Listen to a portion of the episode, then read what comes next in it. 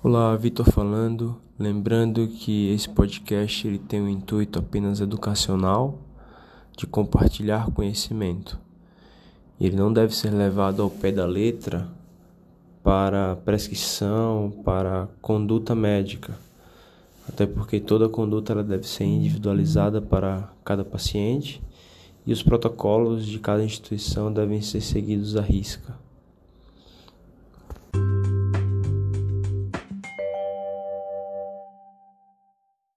Olá, boa tarde a todos. Hoje vamos falar sobre transplante cardíaco, mais especificamente sobre as infecções relacionadas a, a, ao transplante cardíaco. Lembrando que esses pacientes eles são extremamente complexos e potencialmente graves, então o atendimento ele deve ser realizado em conjunto com a equipe de transplante do hospital sempre com contato próximo e, e com o cuidado em colaboração com a equipe de transplante.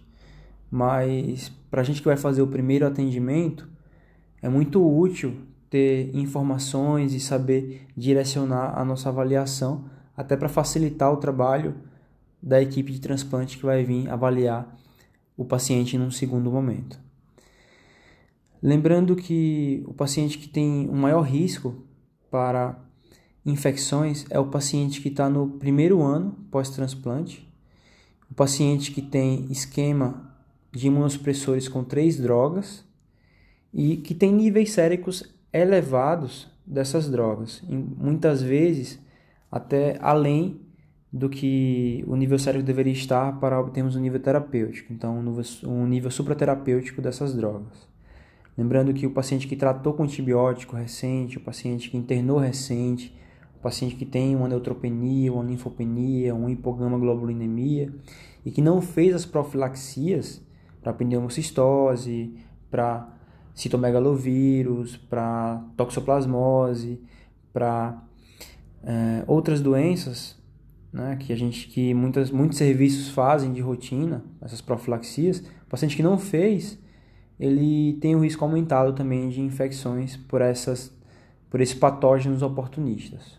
Os patógenos responsáveis pela infecção, eles variam temporalmente e quando o paciente ele tem uma infecção precoce, até 30 dias do transplante, geralmente são infecções hospitalares por bactérias gram-negativas, vai depender muito da flora do hospital em que foi feito esse transplante infecções relacionadas ao procedimento cirúrgico de ferida operatória, por exemplo, e infecções fúngicas, como aspergilose e candidíase.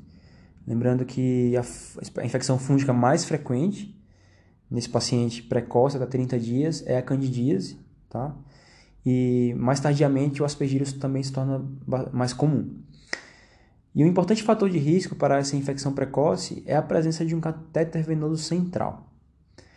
Já a infecção recente, que acontece entre 30 dias e um ano, ela geralmente é causada por infecções oportunistas, como citomegalovírus, outros vírus como herpes simples, herpes zoster, a pneumocistose, que é uma, um fungo, a toxoplasmose, infecção por protozoário, toxoplasma gondii, nos pacientes que transplantaram por chagas tinha uma sorologia positiva para Chagas, pode haver reativação da doença de Chagas. E principalmente no paciente que não fez profilaxia com ivermectina, todo paciente que vai fazer uma imunossupressão significativa deve fazer profilaxia de infecção por estrongiloides com ivermectina. Então, no paciente que não fez essa profilaxia, ele pode apresentar uma infecção disseminada com, por estrongiloides, um estrongiloidíase disseminado. É, infecções comunitárias também vão ser comuns nesses pacientes com transplante de 30 dias a um ano. E essas infecções elas são frequentemente graves. Já na infecção tardia, que acontece com mais de um ano, geralmente essa infecção vai ser uma infecção comunitária. Mas também devemos pensar aqui nos patógenos oportunistas, pois apesar do risco ser menor, essas infecções também estão presentes de uma forma tardia. Com relação à infecção por citomegalovírus, o principal fator de risco é o paciente que é IgG negativo, o receptor é IgG negativo e o doador do órgão é IgG positivo. Mas o paciente, sendo IgG positivo e o doador IgG negativo, também configura um risco. Se ambos forem positivos, o risco é moderado. E outro fator de risco importante é quando o paciente está fazendo uso de imunossupressão com três drogas. O diagnóstico de citomegalovírus é feito com antigenemia, que é bastante sensível. É feito, pode ser feito também com a, com a PCR do vírus. E o padrão ouro é a biópsia de, um, de algum tecido acometido. Muitos serviços eles fazem profilaxia para infecção por citomegalovírus de rotina. Já outros serviços eles preferem fazer o tratamento pré-emptivo, em que não se faz a, o ganciclovir de rotina, mas se o paciente ele tiver uma antigenemia positiva, mesmo sem lesão de algum alvo ou sintomas, o paciente é submetido a esse tratamento pré-emptivo. O esquema de profilaxia é feito com ganciclovir, 5mg por quilo dia, uma vez ao dia por 90 dias. Isso endovenoso. O ganciclovir tem que ser endovenoso. O, existe a opção também do valganciclovir, via oral, mas existe uma limitação de custo em muitos locais. Já o esquema de tratamento pré-emptivo é feito na mesma dose, mas duas vezes ao dia e por 14 dias. E quando o paciente tem a doença a citomegalovirose, daí o que costuma ser feito é o tratamento com ganciclovir, também 5mg quilo dia, duas vezes ao dia, por 21 dias. Lembrando que a citomegalovirose ela pode causar diversas lesões de algum alvo, pode causar lesão do trato gastrointestinal com invasão e úlceras, pode causar pneumonia, pode causar miocardite, dentre outras apresentações. Então, no paciente que chega com febre ou algum outro sintoma sugestivo, a gente sempre deve pedir antigenemia, pensando na possibilidade de, um, de uma citomegalovirose. Outra apresentação possível da citomegalovirose é a síndrome CMV, que o paciente apresenta uma síndrome mononucleose like com linfonodomegalia disseminada e neutropenia. Outra situação que pode estar presente é a de corioretinite com lesão retiniana e distúrbios visuais. Esses são os efeitos diretos mais frequentes, mas o CMV também causa efeitos indiretos no transplantado. E há um aumento no paciente que está infectado com citomegalovírus, há um aumento na incidência de rejeição, tanto aguda quanto crônica, e há um aumento na incidência de doença vascular do enxerto.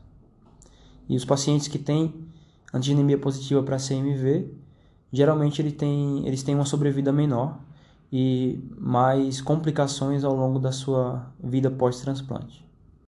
Outra doença oportunista frequente é a toxoplasmose, e a forma de apresentação mais comum e que é bastante temida é a miocardite aguda por toxoplasmose.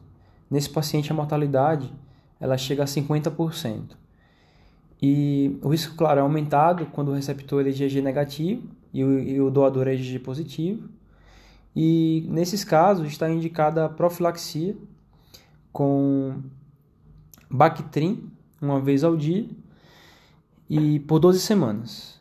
Lembrando que é diferente da profilaxia por pneumocistose, que também é, que é feita de rotina para esses pacientes, em que é administrado Bactrim, né, o sulfametoxazotrimetropin, três vezes por semana, não uma vez ao dia. E aí vai mudar o tratamento se o paciente ele for de alto risco para toxoplasmose. O tratamento vai ser diário. É... Lembrando que o paciente ele deve fazer sorologia mensal, e aí se a sorologia virar, né, para IgG positivo, deve ser realizado o tratamento com sulfadiazina e pirimetamina por 42 dias. Outra situação que pode acontecer é quando o paciente ele fez transplante por doença de Chagas. Nesses casos, pode haver reativação da doença, principalmente no primeiro ano. E uma situação que aumenta o risco de reativação de doença de Chagas é o uso de micofenolato como imunossupressor. Então, nesses casos, em muitos serviços há preferência por, pelo uso de azatioprina em detrimento do micofenolato. Geralmente o paciente vai chegar febril, pode ter lesões cutâneas e eritema nodoso, pode acontecer uma miocardite e, em alguns casos, até meningoencefalite. O diagnóstico ele vai ser feito pela PCR é, buscando o protozoário. Pode ser feito por hemocultura ou biópsia do tecido acometido. Quando tem lesão de pele, daí facilita bastante porque faz a biópsia da pele. O tratamento é feito com besonidazol, 5mg quilo dia, em duas tomadas diárias por 60 dias.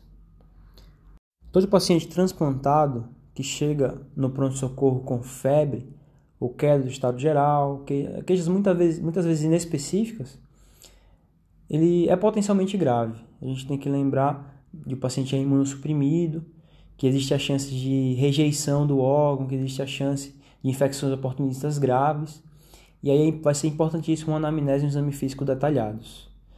Examinar a pele, linfonodos e importantíssimo também solicitar dosagem dos imunossupressores para a gente identificar um paciente que não está adequadamente imunossuprimido. Lembrar de solicitar um laboratório geral, raio-x de tórax. Muitas vezes o paciente vai precisar, no, no primeiro atendimento, até de uma tomografia de tórax, dependendo da radiografia. Solicitar eletrocardiograma solicitar ecocardiograma para esses pacientes, para identificação de uma possível rejeição, né, para a gente suspeitar com mais intensidade de uma, de uma rejeição e desencadear a investigação que muitas vezes é complexa, com a necessidade de biópsia endomiocárdica. Coletar sempre hemocultura, o paciente transplantado ele tem maior risco de fazer infecção de corrente sanguínea e endocardite. Coletar urocultura, mesmo sem sintomas e solicitar antigenemia para citomegalovírus, pois é a infecção oportunista mais frequente e pode ter uma gravidade bem importante.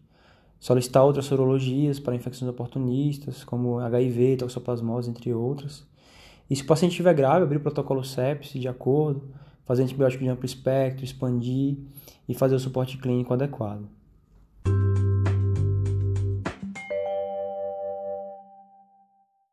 Sendo assim, ficamos por aqui nesse episódio sobre infecções no paciente com transplante cardíaco.